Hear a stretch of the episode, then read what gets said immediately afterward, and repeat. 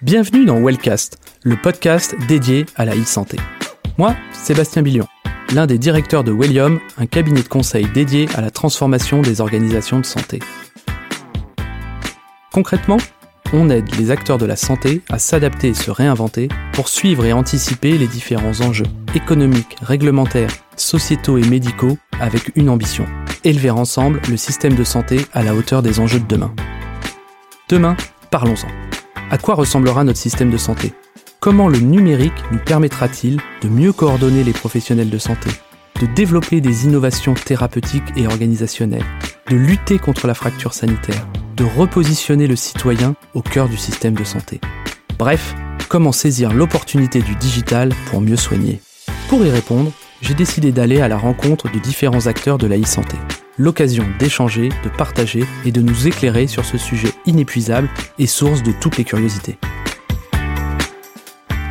Dans ce nouvel épisode, on va parler d'un sujet passionnant qui n'a jamais été d'actualité, la cybersécurité en santé. On a pas mal d'établissements euh, en France qui ont eu euh, récemment des soucis là en 2019 et qui sont un peu sortis euh, dans la presse. La santé, c'est un secteur où il y a beaucoup de data qui sont produites, mais qui peuvent créer à la fois beaucoup de valeur, mais aussi beaucoup de risques si elles sont mal protégées correctement. Sur ce sujet, l'ancienne ministre de la Santé Agnès Buzyn déclarait récemment que face au risque de cyberattaque du système de santé, la cybersécurité à l'échelle de chaque établissement de santé est donc devenue une priorité nationale. Et donc pour parler de ce sujet, euh, j'ai la chance d'être aujourd'hui avec euh, Vincent Trély. Bonjour Vincent, merci d'avoir euh, accepté mon invitation. Pour préciser aux auditeurs, avec Vincent, on se connaît un petit peu et on va surtout moi avoir la chance de travailler un peu plus ensemble et, d'apprendre à, à, se connaître.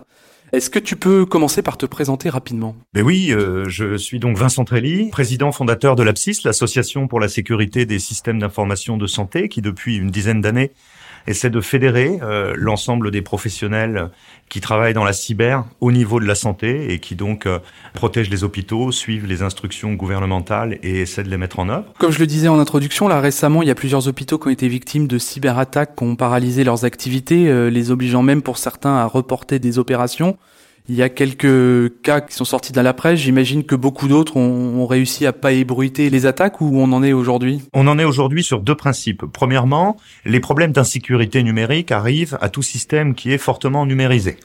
Ça paraît un peu euh, bébête ce que je dis, mais euh, si la santé rencontre des problèmes de cybersécurité depuis un peu plus de cinq ans maintenant et que l'État s'en préoccupe, c'est tout simplement parce que la surface numérique du système de santé augmente largement. Les problèmes d'insécurité numérique étaient rencontrés depuis les années 90-2000 par les secteurs bancaires, les secteurs de l'industrie de pointe.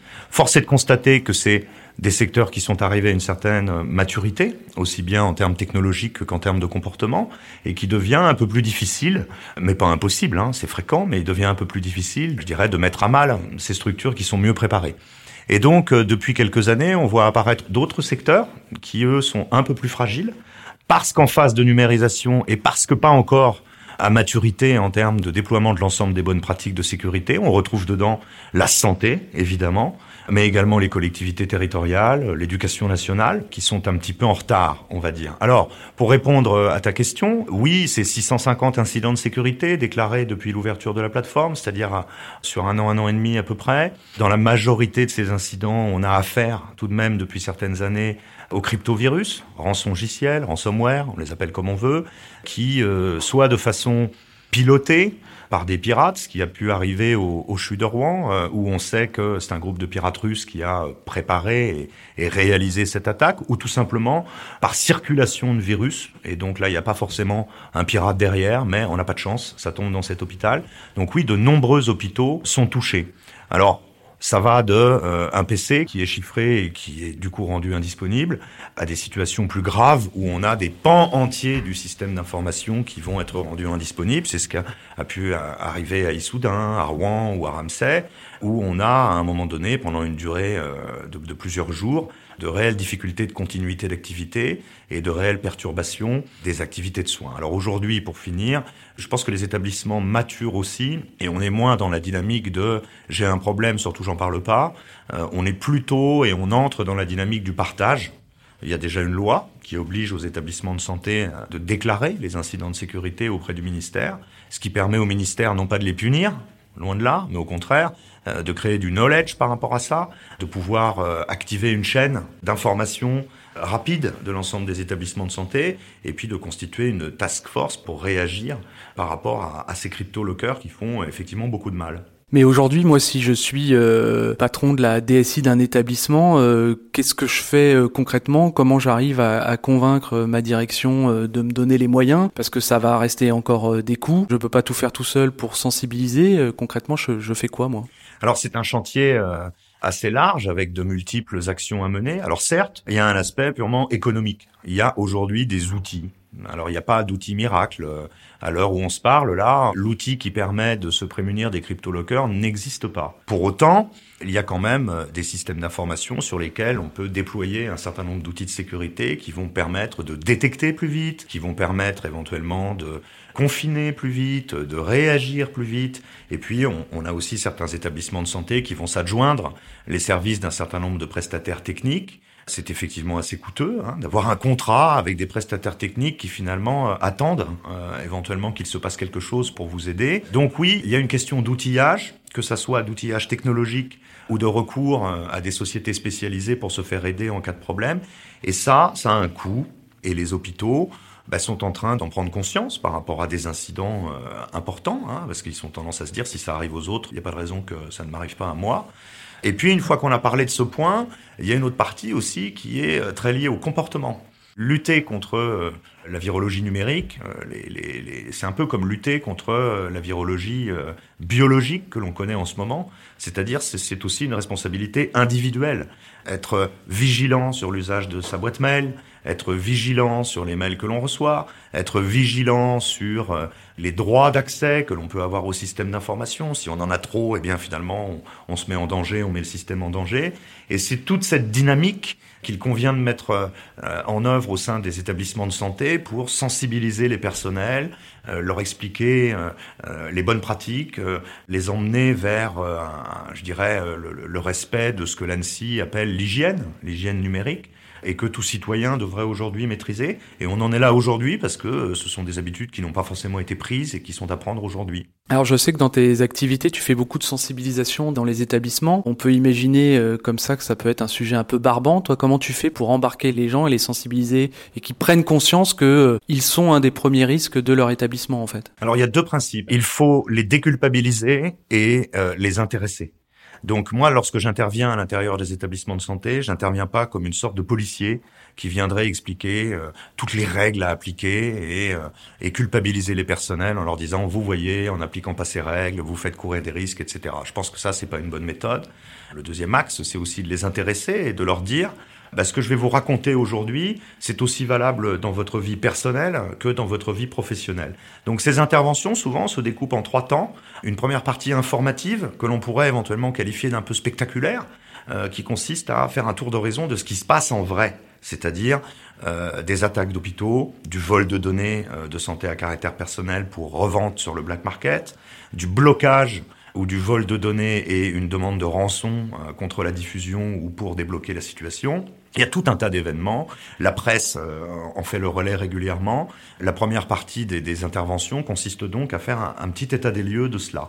Ensuite, on descend sur euh, une partie qui est réglementaire. Maintenant qu'on a vu la menace, comment s'organise l'État comment s'organise l'ANSI, le ministère de la Santé, l'Agence du numérique en santé, la Haute Autorité de Santé, la CNIL, pour apporter, soit par la réglementation ou soit simplement par l'édiction de bonnes pratiques, pour pousser à un moment donné la prise en compte de la sécurité dans les établissements. Et la troisième partie, on descend sur et vous maintenant? On a vu la menace, on a vu la règle.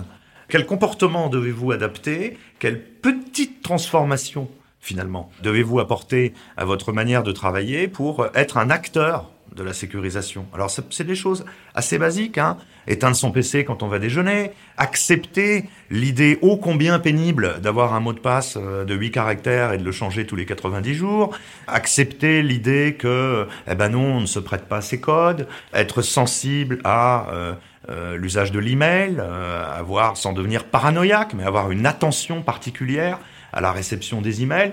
Voilà, c'est tout un tas de petites pratiques qui sont pas toujours maîtrisés et qui parfois dans la santé euh, ont pris du retard parce qu'on a déployé très très vite l'informatique dans les années 2000, 2010, les DPI, les PAX, les RIS, les LIS, les LAP. Il y a des centaines d'acronymes comme ça qui expliquent tous les systèmes d'information métiers interconnectés. Ça a été déployé assez rapidement avec un objectif fonctionnel, métier très fort et on est en train un peu de rétropédaler en, en revenant en arrière, en disant, ben oui, vous allez continuer à fonctionner avec tous ces outils merveilleux, mais il faut qu'on y mette un peu de sécurité. Et parfois, sécurité veut dire aussi un peu de contrainte. On l'a vu là dans les quelques exemples que tu as cités, euh, ça touche aussi bien le, privé que le public. Donc c'est pas qu'une histoire de moyens financiers, puisqu'on pourrait euh, comme ça spontanément se dire dans le privé ils ont plus de moyens financiers que dans le public, et on voit que bah, ils sont tout autant touchés. Et au-delà des moyens financiers, est-ce qu'il y a aussi euh, un sujet pour toi de, de moyens humains, de compétences est-ce qu'aujourd'hui, euh, les établissements euh, ou le système de santé a les bonnes compétences euh, Je sais par ailleurs que le, ministère fait appel à, et cherche à recruter pas mal de monde sur ces domaines de, cybersécurité, que tous les grands acteurs privés se dotent aussi des meilleurs ingénieurs sur le sujet. Est-ce que dans le système de santé, on, a les moyens de s'offrir les bonnes compétences? C'est en cours et c'est un sujet compliqué. C'est en cours. Il y a, lorsque j'ai créé la PSIS il y a 10 ans, des RSSI correctement formés et correctement positionnés dans le monde de la santé, il y en avait une trentaine. Essentiellement, ils étaient euh, au sein des, des CHU, les centres hospitalo-universitaires, c'est-à-dire les, les gros mastodontes hein, de la santé, et on n'en trouvait pas quasiment euh, dans les 900 euh, établissements de santé euh, publics ou dans les structures privées. Et puis, les programmes respectifs Hôpital Numérique et puis à Chopin ont demandé à ce que la sécurité soit prise en compte et qu'une fonction, quelque part, existe de responsable sécurité des systèmes d'information. Et là, on arrive dans un monde assez disparate où certaines structures eh bien, ont les bonnes ressources, soit en termes de compétences et en termes humains, et puis d'autres structures qui n'ont pas encore finalement sauter le pas ou qui sont en train de le faire. Je vois les choses progresser. Aujourd'hui, je pense qu'il y a euh, pas loin de 120, 140 RSSI santé identifiés. Donc on a quand même progressé en six ans. Mais c'est pas toujours une évidence. Les premiers programmes, hôpital numérique, fallait nommer un RSSI, et ben on a nommé quelqu'un de l'informatique parce qu'il fallait nommer un RSSI. Ok. On a documenté un certain nombre de choses, un plan de reprise d'activité, une politique de sécurité, une charte du bon usage des technologies numériques. On a obtenu les financements et puis on a laissé un peu, je dirais, péricliter cette documentation et les plans d'action qui allaient avec. Le programme Open est revenu, remis un coup de tension sur le sujet. Le RGPD, 25 mai 2018 aussi, dont la cybersécurité est quand même un pan extrêmement important. Les incidents, on a évoqué, toute cette pression fait qu'on arrive à un, niveau de maturité des directions des hôpitaux qui font qu'elles ont un peu plus de facilité aujourd'hui à dire oui, faut quelqu'un pour s'occuper de ça. Et peut-être pas quelqu'un tout seul, il faut un peu de moyens pour s'occuper de ça. On y arrive sereinement. Oui, mais quand on regarde, euh, j'ai lu en préparant une récente étude sur les métiers de la cybersécurité et de la data, les, les salaires euh, s'envolent. On parle de 45 000 euros pour un junior, entre 90 et 100 000 euros pour quelqu'un de plus expérimenté. Est-ce que ça correspond aux grilles de salaire euh, de la santé? Ça fait beaucoup d'argent quand même. Alors là, on rentre dans un deuxième phénomène qui effectivement est un phénomène conjoncturel. C'est-à-dire que finalement, l'explosion du sujet cybersécurité, l'arrivée du RGPD, comme je l'ai dit tout à l'heure, font que euh, la demande est forte. Et la demande, elle vient euh, d'entreprises du CAC 40, elle vient euh, de grosses PME, elle vient d'industries, les pure players du numérique, et puis le système de santé, lui aussi, est demandeur. À, l'heure où on se parle aujourd'hui, moi j'ai connaissance d'une bonne dizaine d'établissements de santé qui cherchent un RSSI. Alors un RSSI, c'est compliqué parce qu'il n'y a pas d'école de RSSI. Un RSSI, c'est quoi?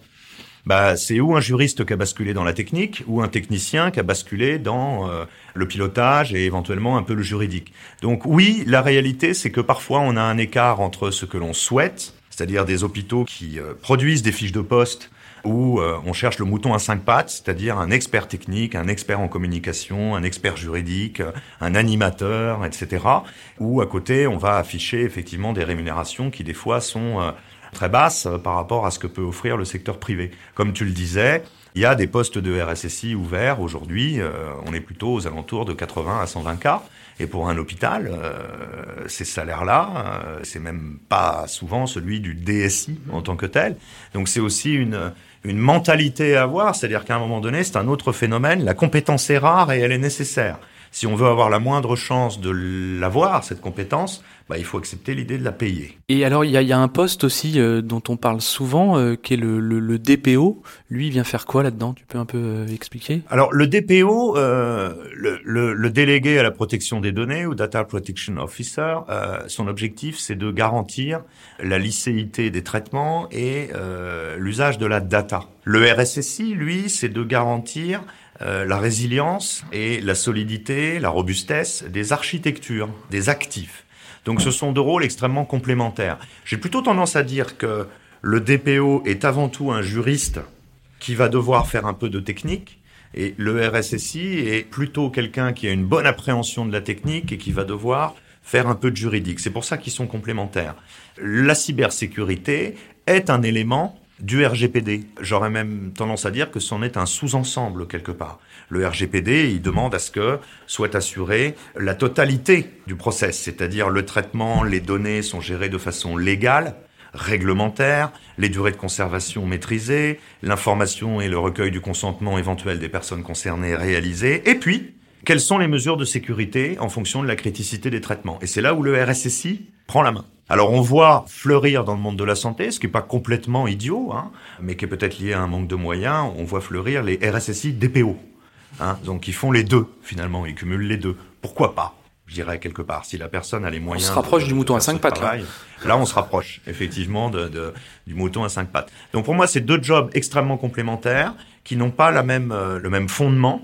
Hein. Le RSSI est vraiment sur les actifs, sur l'activité, sur la continuité des métiers, et le DPO est sur la protection des données à la fois des personnels, mais aussi des citoyens patients que nous sommes tous. Et c'est un duo qui doit très très bien fonctionner. Euh, donc Vincent, là on a beaucoup parlé du secteur euh, sanitaire, mais dans la santé il n'y a pas que le sanitaire. Comment ça se passe dans, dans le médico-social? Parce qu'il y a une multitude de structures et aujourd'hui ils sont euh, financièrement beaucoup moins dotés que le sanitaire, mais c'est peut-être aussi moins moins sensible comme secteur. Je sais pas, qu'en penses-tu? Alors deux choses. La première, oui, clairement, depuis maintenant une dizaine d'années, l'État s'est plutôt concentré sur les hôpitaux, donc les structures sanitaires.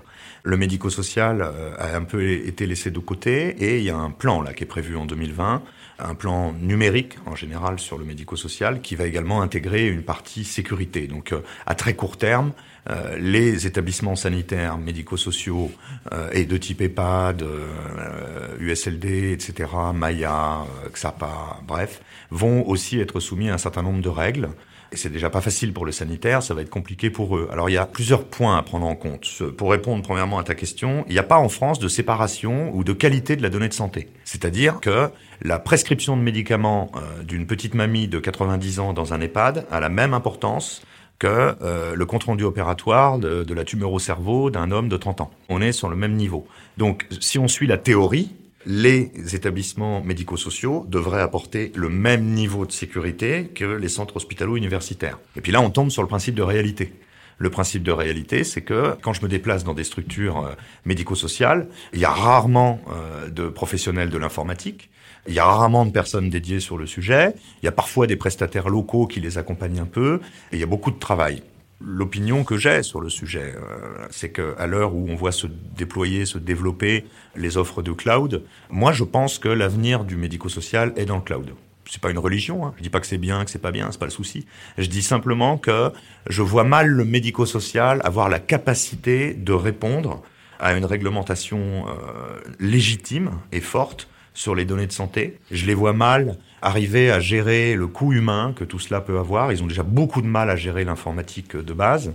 Je les vois bien externaliser ça, quoi. Mettre dans le cloud. Pour moi, un EHPAD, ils ont besoin d'un gros tuyau Internet, de quatre ou cinq applications métiers, mais surtout pas de s'embêter à avoir une salle informatique, des serveurs, des, tout le matériel qui convient de maintenir un niveau, de superviser, de vérifier. Ça, ça me semble très difficile. Mais alors quand on dit cloud, euh, spontanément, on pense euh, américain. Alors je sais que certains sont officiellement hébergement de, hébergeurs pardon, de, de données de santé en France, mais euh, il y a des dispositifs réglementaires aux États-Unis qui font que ils peuvent passer outre les dispositifs nationaux pour des raisons de, de sécurité nationale. Ça fait un, un, peu peur quand même de mettre tout ça chez les Américains. Alors il y a deux choses. L'offre de cloud français est en train de se structurer il y a des acteurs qui apparaissent. Euh, il y a des acteurs Sigma, Adista, Corée, OVH, euh, Orange. On on est on est on n'est pas complètement démunis. Et puis, on a les gros, les Google, Amazon, Microsoft. Microsoft qui sont effectivement certifiés hébergeurs de données de santé. Je comprends le problème du Cloud Act euh, et du déficit de souveraineté que l'on pourrait avoir. Moi, j'ai tendance à penser qu'en fait, ça les ennuie, ces grosses sociétés, euh, ce genre de loi. Ça les ennuie. Euh, c'est pas pour rien que les grands opérateurs américains construisent, endurent des data centers sur le territoire français et européen. En fait, ils veulent pas d'ennui avec ça, quoi. Eux, ce qu'ils veulent, c'est des clients. Et euh, ils veulent pouvoir assurer à leurs clients que leurs données sont sécurisées et que euh, l'État américain ne pioche pas dedans. Je pense que c'est ça la réalité. Euh, ce sont des gens qui fournissent des services, qui signent des contrats et qui n'ont aucune envie finalement que l'État dont ils dépendent euh, s'autorise euh, ou se permette euh, toute pioche éventuelle sur, sur ces données, quelle que soit la situation. Donc pour moi, c'est un faux problème. Il est en train de se régler. Je pense qu'on va voir apparaître des filiales, je ne sais pas comment on appelle ça, hein, des, des antennes de, de, des GAFAM sur le territoire européen, peut-être soumis à la législation européenne. Enfin, c'est ce qui semble être en train de se passer. In fine, ça permettra d'avoir une offre assez générale, évidemment avec ces grands acteurs qui sont quand même, en termes de maturité, euh, probablement en avance sur les nôtres, donc probablement peut-être un peu plus industrialisé, peut-être un peu moins cher. Et puis on a tout de même des acteurs français qui se structurent et qui devraient euh, apporter des solutions et des réponses. Parce qu'on a parlé du médico-social, mais on pourrait aussi descendre d'un cran et parler de la médecine libérale. Mmh, Quid des données euh, à l'intérieur des Mac, euh, des PC, des euh, centaines de milliers de médecins libéraux, des kinés, des dentistes, des maisons médicales de campagne. toutes ces données sont chez eux aussi, certainement très mal protégées parce que c'est pareil, c'est pas leur boulot, ils n'ont pas le temps de faire ça. donc je pense aussi que leur avenir est dans le cloud. Et donc il va bien falloir qu'on trouve des solutions raisonnable en termes de coûts et raisonnable intellectuellement en termes aussi de protection de la vie privée. Et du coup, là, on, a beaucoup parlé de la France. Est-ce que tu as un éclairage, toi, à donner sur ce qui peut se passer à l'étranger? Parce que l'Allemagne, l'Angleterre ou en Asie, aux États-Unis, ils ont tous les mêmes malades, les mêmes données, du coup, et du coup, les mêmes pirates qui s'intéressent aux données. Est-ce que la France est pour toi euh, dans, dans le match ou on est en, retard euh? Non, je pense qu'on est dans le match. Alors, tu viens de dire quelque chose de très vrai. Si on, si on devait comparer les systèmes de santé et en particulier leur euh, numérisation, effectivement, euh, on n'est pas très nombreux. Hein. Euh, Amérique du Nord, États-Unis, Canada. Amérique du Sud, j'ai pas connaissance de grands projets de numérisation de santé. L'Afrique, pas tellement, peut-être les Émirats. Au niveau européen, on a effectivement Allemagne, Angleterre, Italie du Nord, une partie de l'Espagne, et puis les pays nordiques, Danemark, euh, l'Estonie, à ne pas oublier, hein, mmh. qui est un des Gros pays acteurs les du numérique, euh, plus numérique euh, d'Europe peut-être même du monde.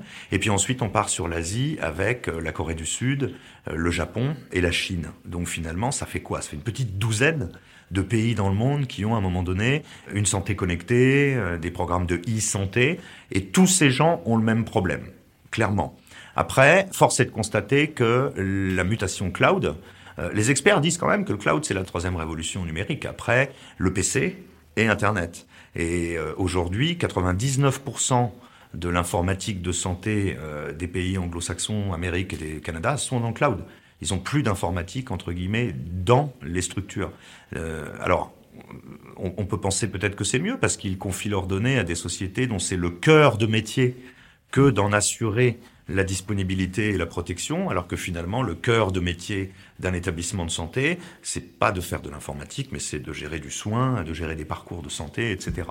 Mon avis est que on devrait, comme on le fait souvent, hein, suivre un peu la marche et voir progressivement une partie de l'informatique de santé française migrer vers des clouds, comme on le disait euh, précédemment. Mais sinon, le problème est le même pour tout le monde. Alors, les Américains, euh, ayant un petit peu d'avance, ils ont rencontré ces problèmes. Mais si on regarde l'histoire, les attaques de cryptolockers, les demandes de rançon, les blocages de systèmes d'information, les Américains, ils en ont vécu des centaines pendant les années 2000, 2000 2020 hein, en ce moment, hein, euh, avec euh, parfois des réactions très pragmatiques de leur part. Hein. On paye la rançon parce que c'est moins cher que les ennuis. Mais y compris dans la santé? Bien sûr, bien sûr, bien sûr le Presbyterian euh, Hollywood, euh, les, les, enfin, énormément d'hôpitaux euh, américains ont eu ce genre de soucis. Les villes américaines l'année dernière, 22 villes américaines attaquées avec demande de rançon. Baltimore qui a pas voulu payer, ça lui a coûté 18 millions de dollars. Euh, Riviera Beach en Floride qui a payé 600 000, euh, l'équivalent de 600 000 euros pour débloquer son système.